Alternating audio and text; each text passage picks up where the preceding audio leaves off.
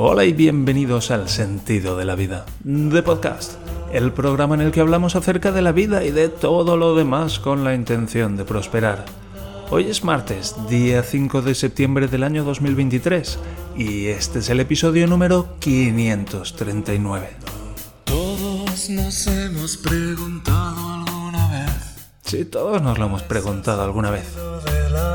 ¿Cómo funciona eso de que vemos al 160%? En internet. ¿Alguna vez habéis ido? Me pregunto si es algo que hacen. En fin, en un momento más os lo comento. De entrada, muchas gracias por acompañarme un episodio más en este camino de prosperar. Hoy tenemos algunos temas interesantes, pero antes, ¿cómo puedo ayudarte? El sentido de la vida.net barra contacto. Y decía esto del 160% porque el otro día cuando fui a hacerme las gafas de ver la pantalla del ordenador, que ahora tengo unas gafas para ver la pantalla del ordenador, que se ve muy bien, por cierto, puedo ver los píxeles. Estoy pensando, no mola nada que vea los píxeles, pero vamos, es una, ma- una manera de hablar. Los veo pero no los veo, porque esto es un pantallón de cuidado. En fin, a lo que iba, que la mujer que me hizo la prueba esta de cuánto veo, de esto de, mira aquí estas letras y puedes ver las letras de abajo y las más chiquititas las ves también, al final, cuando terminamos me dice, ves el 160%. Y no sabría decir si dijo ves el 160% o ves al 160% porque, bueno, esto es en alemán y además pues yo estaba muy enfrascado en la tarea, entonces no podría hacer la distinción. O tal vez sí, pero esto de incluir a mi inconsciente en este programa tiene, su, tiene lo suyo. Pero, ¿qué es eso de ver el 100 160%? Ya me lo han dicho alguna vez y lo hablé con mi tío, mi tío Tato, que tiene, bueno, tuvo una óptica y sabe de estas cosas y le dije, oye, ¿qué es eso de ver el 160%? Y me dice, el 160%, eso no tiene ningún, eso no tiene ningún sentido. Un saludo, tío, si estás por ahí, por cierto. Eso no tiene ningún sentido. Y, y yo dije, bueno, pues eso, digo yo también. Y me quedé con ganas de preguntarlo, porque ya me lo han dicho alguna vez antes, tal vez aquí en Alemania, de ves al 140%, ves al 160%, ¿cómo se puede ver al 160%? Si viera al 160% no necesitaría gafas. ¿Cómo funciona eso?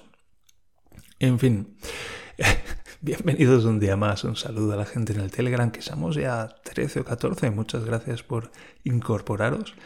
Y ya digo, va creciendo el grupo. Muchas gracias por acompañarme en este camino de prosperar. Vamos a prosperar, venga. Y ayer fui a recoger las gafas. Me llamaron, que ya las tenían, y me pegué una pedaleada allí. Y qué guay, qué guay, porque... ¿Por qué está entrando el sonido tan bajito? Si he subido incluso la ganancia del micrófono. Eso me llama mucho la atención. La onda como que ocupa como el 10% de toda la de toda la banda. ¿Por qué? Guay, Barum, que dice mi hijo. Ahora está con la fase del Barum. Y me fui para allá con la bici igual, solecito, tiqui tiqui ti, con la bici, paseo 10 minutos hasta allí, 10-15 minutos, y recogí las gafas. Y me las traje de vuelta. Y mm, vaya, vaya que bien se ve.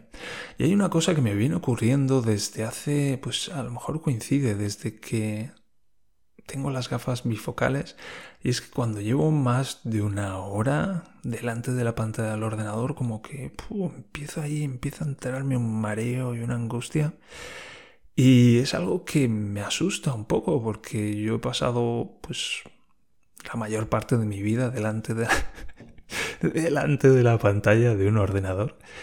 Y es como que, bueno, pues ahora mismo no puedo, no puedo aguantar más de una hora o hora y media. Con hora y media estoy hecho un asco, que luego necesito como media hora para recuperarme. Y bueno, pues me asusta porque me encanta hacer cosas con el ordenador y, me encanta hacer, pues eso, estar sentado delante de la pantalla del ordenador. Y bueno, pues uh, me estoy haciendo um, autónomo para pasar más tiempo delante de la pantalla del ordenador y me asusta eso de, al cabo de una hora o hora y media, sobre todo en cuanto estiro la hora, pum, empieza, empiezo a sentir un malestar tremendo. Y me pregunto por qué y me pregunto si la vista puede tener algo que ver.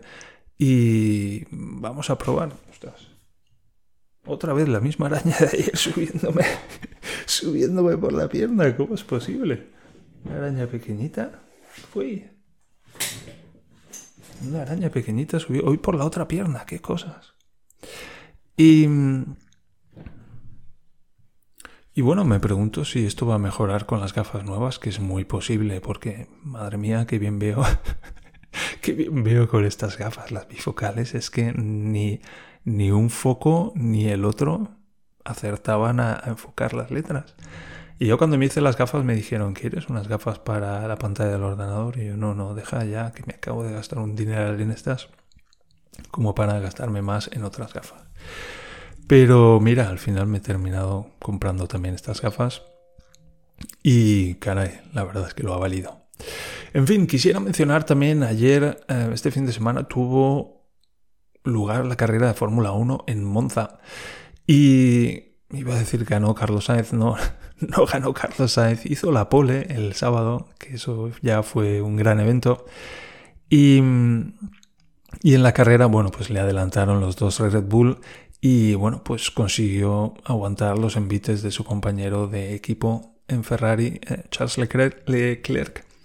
Y, bueno, terminó subiendo al podio en Monza, que es un gran evento para, para un piloto de Ferrari, naturalmente. Se monta ahí un cifostio de cuidado.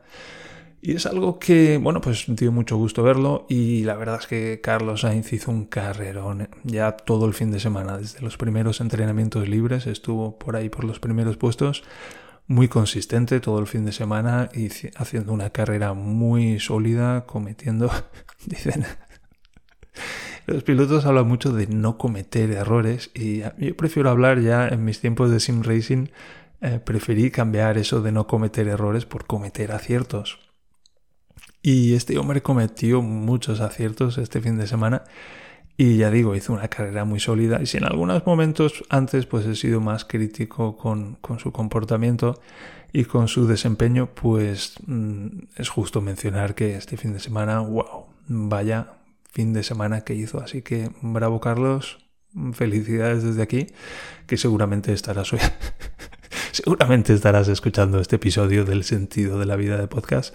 Bueno, pues que sepas que opino que has tenido una, has hecho una gran carrera este fin de semana y has tenido un gran desempeño este fin de semana, así que te aplaudo desde aquí. Un abrazo. Bien, llevamos ya casi ocho minutos y el tema principal de hoy es, quiero hablar de estados de conciencia. ¿Y qué es un estado de conciencia? Bueno, pues Vamos a empezar definiendo qué es la conciencia, porque es un término bastante complicado y, bueno, pues es también un término bastante abstracto, de ahí que sea muy complicado y que siendo una idea, pues cada uno tenga una idea acerca de esa idea. Entonces te puedes dar cuenta de por qué esto es tan complicado. Pero para mí la conciencia es el contenedor de la experiencia que estamos viviendo. Tiene algo así como una forma esférica, que está compuesta, bueno, pues es un contenedor al que llegan todas nuestras percepciones. Puedes dar cuenta de que estamos aquí yendo profundo rápidamente. Es el contenedor en el que al que llegan todas nuestras percepciones. Todo lo que vemos, todo lo que oímos, todo lo que sentimos, todo lo que olemos, todo lo que saboreamos, incluso podríamos incluir el sentido del equilibrio. Todo eso se representa en algún lugar. Y ese lugar es nuestra conciencia, que es ese contenedor de la experiencia que estamos viviendo. Entonces, ¿cuáles, qué, elementos determinan el estado de nuestra conciencia?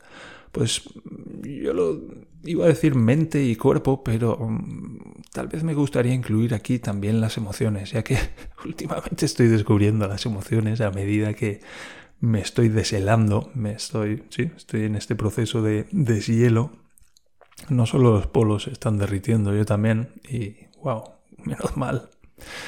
Y estoy pensando, ah, a lo mejor no es tan malo que se derritan los polos. Tiene que haber algunos cambios, pero no tiene por qué ser necesariamente malo. Y ya puedo oír algunas personas por ahí. Bueno, pues, qué sé yo. como me lo paso grabando este podcast. Espero, espero que tú también. Y, y bueno, pues ese podemos percibir un poco nuestra conciencia por nuestras percepciones, pero tampoco somos nuestras percepciones. Podríamos hablar acerca de si somos nuestro cuerpo o si somos algo más, pero no voy a entrar, no voy a entrar en este capítulo en eso que ya tengo suficiente.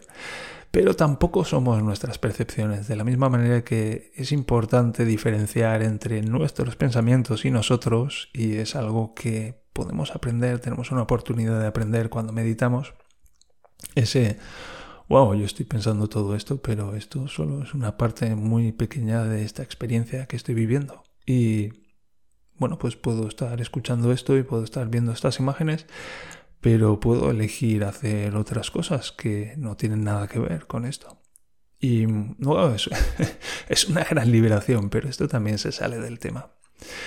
Entonces, ¿por qué viene determinado un estado de conciencia? Pues ya digo, por el estado de nuestro cuerpo, el estado de nuestra mente y el estado de nuestras emociones, como ese buffer entre mente y cuerpo. Y en particular quiero hablar de algunos estados bastante surrealistas que he experimentado a lo largo de este proceso de uncrunching. Y el primero de ellos sería el estado en el que estaba cuando descubrí todo esto. Y era, lo podríamos definir sucintamente como un estado de de abstracción de uno mismo, ¿cómo lo pongo? De... de no encuentro ahora la palabra. Tal vez en un momento más. Pero un estado de, de enajenación. Enajenación en el sentido de estar fuera de mí. ¿Has oído alguna vez eso de es que estaba, estaba, estaba fuera de sí mismo? ¿Cómo es eso de estar fuera de uno mismo? Como si eso fuera realmente algo que puede suceder, pero si no fuera algo que puede suceder, ¿por qué alguien lo expresaría en esos términos?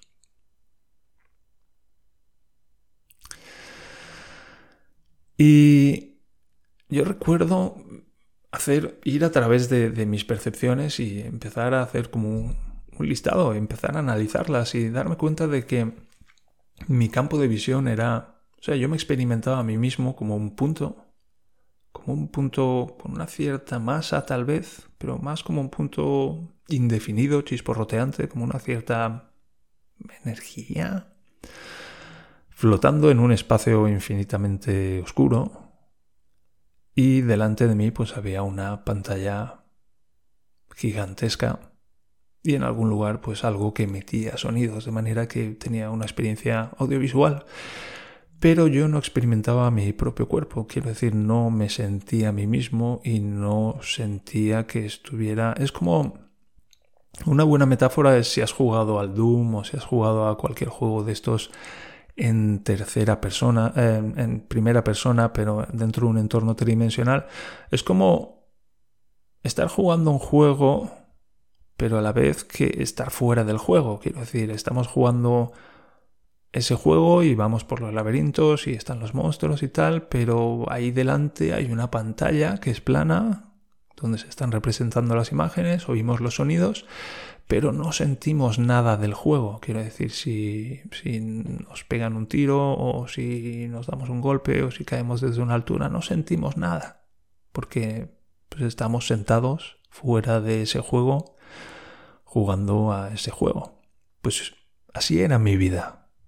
Yo tenía delante de mí una pantalla y ahí vería mi personaje y oía los sonidos, pero yo estaba fuera de ese juego. Y no sentía nada, como si estuviera jugando un juego de ordenador. Y darme cuenta de eso fue como, what the fuck, qué coño, qué cojones es esto. Y fue el principio de una pesadilla de la que no me podía despertar. ¿Has tenido una pesadilla alguna vez? Una de esas realmente chungas y jodidas, pero en algún momento te despiertas. Pues yo estaba en una pesadilla realmente chunga y jodida de la que no podía despertarme, porque ya estaba despierto, esa era mi puta vida. esa era mi puta vida y no podía salir de ahí. La única salida hubiera sido el suicidio y lo, lo contemplé, te aseguro que con- contemplé el suicidio. Y no podía salir de ahí. Llevo nueve años y siete meses saliendo de ahí. Pasado mañana se cumplen nueve años y siete meses que estoy saliendo de ahí. Saliendo de una puta pesadilla de la que solo he podido salir un día cada vez a lo largo de nueve años.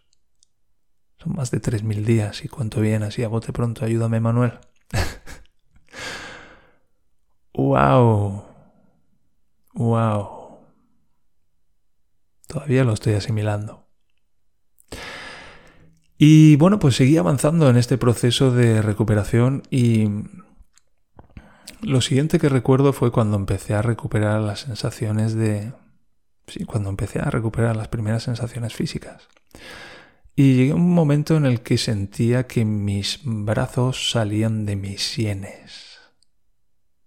Imagínate sentir que tus brazos salen de tus sienes, pero claro, sentir ahí un, un cierto retorcimiento absurdo que justifica que tus brazos salen de tus sienes. Y da igual que lo veas en el espejo y que digas, mis brazos salen de mis hombros. Esto se ve normal. Porque no puedes estar mirándote el espejo todo el puto día. no puedes hacer eso, tienes una vida que vivir.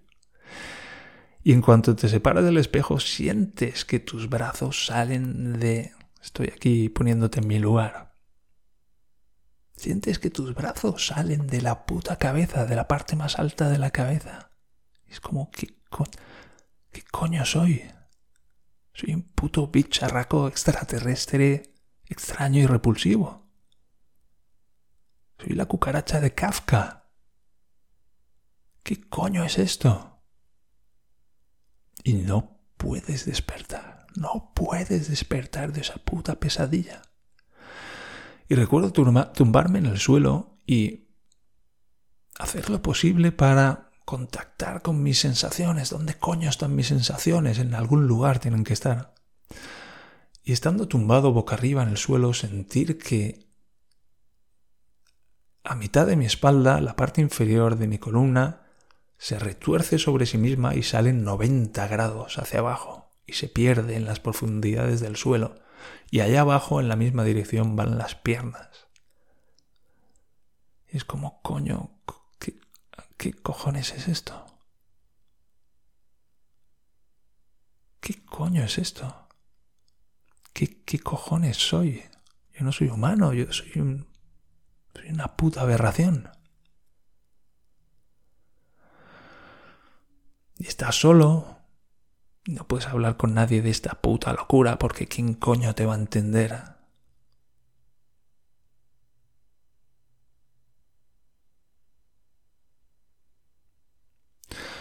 Bueno, te puedes imaginar que no es un estado de conciencia precisamente agradable. Y he seguido avanzando y...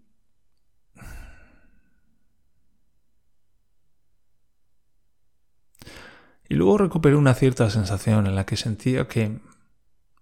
¿Sabes esa, esa bromita de patio de colegio en la que se coge a alguien de los calzoncillos y se le saca por detrás? Yo no, ni lo he hecho nunca ni lo he visto hacer, pero lo he visto en los dibujos animados, en Los Simpson, por ejemplo. Sentía como si alguien me hubiera estirado de los calzoncillos así por detrás y me los hubiera como sujetado en el pescuezo. Y mi culo estuviera así levantado y yo estuviera ahí la mar de extraño. Y eso era un avance sobre lo de la, la columna retorcida a 90 grados saliendo por la espalda y, los brazos salía, saliendo de la puta cabeza. Eso era un avance. A ver que quiten la salidilla que veo que ya viene. Y esto viene porque ayer mencioné que que yo no siento que mis pies estén planos sobre el suelo y que yo me yerga sobre mis piernas y sobre mi cadera y, y esté de pie sobre el suelo. Yo no siento eso. De hecho, ahora lo estoy empezando a, lo estoy empezando a sentir nueve años después y siete putos meses. Después de miles de sesiones de yoga, miles de sesiones de yoga. Después de 13 años meditando cada puto día, prácticamente. Empiezo a sentir que mis pies están sobre el suelo y yo me elevo sobre ellos. Empiezo a sentir eso. Y hasta ahora es... De hecho, yo, yo corría mucho, salía mucho a correr. y dejé de hacerlo porque llegó un momento en el que yo no sabía diferenciar, no sabía decir si... si yo me desplazaba sobre el suelo o si el suelo se desplazaba debajo de mí. Hasta hace muy poco, y todavía lo sigo sintiendo, sigue siendo la parte predominante de mi experiencia a nivel de cómo me, me relaciono con el suelo y con el planeta. Siento que, que estoy colgado de una percha, que estoy colgado de un gancho en la parte alta de, de mi pecho por detrás y que cuelgo de ahí y que el suelo empuja como una suerte de muelle y que pues, mis piernas pues cuelgan de mí, de esa percha y yo empujo el suelo así un poco más o menos y, y el suelo tiene un muelle debajo que sube y baja y en función de lo que empujo yo con mis piernas más o menos pues el suelo sube y baja. Y es muy interesante porque cuando miro a otras personas mi experiencia es que estas personas pues les ocurre lo mismo, como que vamos todos colgados de esa percha. Y eso abre la puerta a un tema muy interesante, que es ese cómo percibimos a los demás, cómo percibimos a los otros. Y bueno, es interesante darse cuenta de que percibimos a los demás en función de cómo nos percibimos a nosotros. Quedémonos con eso. Muy interesante. Porque los otros son humanos, los otros son como nosotros. ¿Y cómo podemos saber de los demás? Pues la principal fuente de información que tenemos acerca de los demás somos nosotros mismos. ¿Y cómo percibimos a los demás? ¿Cómo nos percibimos a nosotros? Y si estoy sentado ahí en el lago y en la orilla y veo a la gente caminar de aquí para allá, en una cierta manera que me pregunto cómo lo explico, me pregunto cómo lo explico, yo experimento a la gente andando como si fuera colgada de esa percha de la que cuelgo yo también. Y ahora, bueno, pues a medida que mi percepción de mí mismo se va aproximando cada vez más a lo que verdaderamente es, pues este efecto se va reduciendo, pero hace hace 10 años cuando mi percepción de mí mismo era absolutamente distorsionada, yo no podía explicarme el mundo, sinceramente. No, nada tenía sentido para mí, era como ¿por qué todas las personas hacen lo que hacen? No lo entiendo. ¿No deberían estar haciendo lo que yo? ¿Por qué no dejan sus trabajos y se lanzan a buscar el sentido de la vida?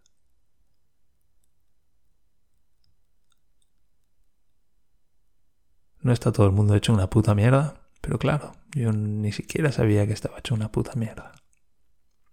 Y especialmente no sabía cómo. En fin, lo voy a ir dejando. Lo voy a ir dejando por aquí. Para episodio más peculiar. Pero de alguna manera tengo que ir sacando cosas y espero que tengan utilidad para ti también. Así que lo voy a ir dejando ya porque ya digo, me he ido por encima de los 24 minutos y aunque disfruto mucho con el nuevo micro, que es una pasada, pues en algún momento tenemos que terminar y 20 minutos ya son suficientes. Así que esto es todo por hoy. Recordad que estamos aprendiendo a prosperar y estamos aprendiendo a apreciarnos, a valorarnos y a respetarnos. Y en definitiva, estamos aprendiendo a amarnos más. También recuerda que puedes contactar conmigo a través del sentidodelavida.net barra contacto y también a través del canal de Telegram, cuyo enlace de acceso puedes conseguir en las notas del programa. Por favor, dale a seguir y dame una valoración de 5 estrellas para que otros puedan encontrar este podcast. Y muchas gracias por acompañarme en este camino de prosperar. Nos encontramos en el siguiente episodio del sentido de la vida de podcast. Hasta entonces, adiós.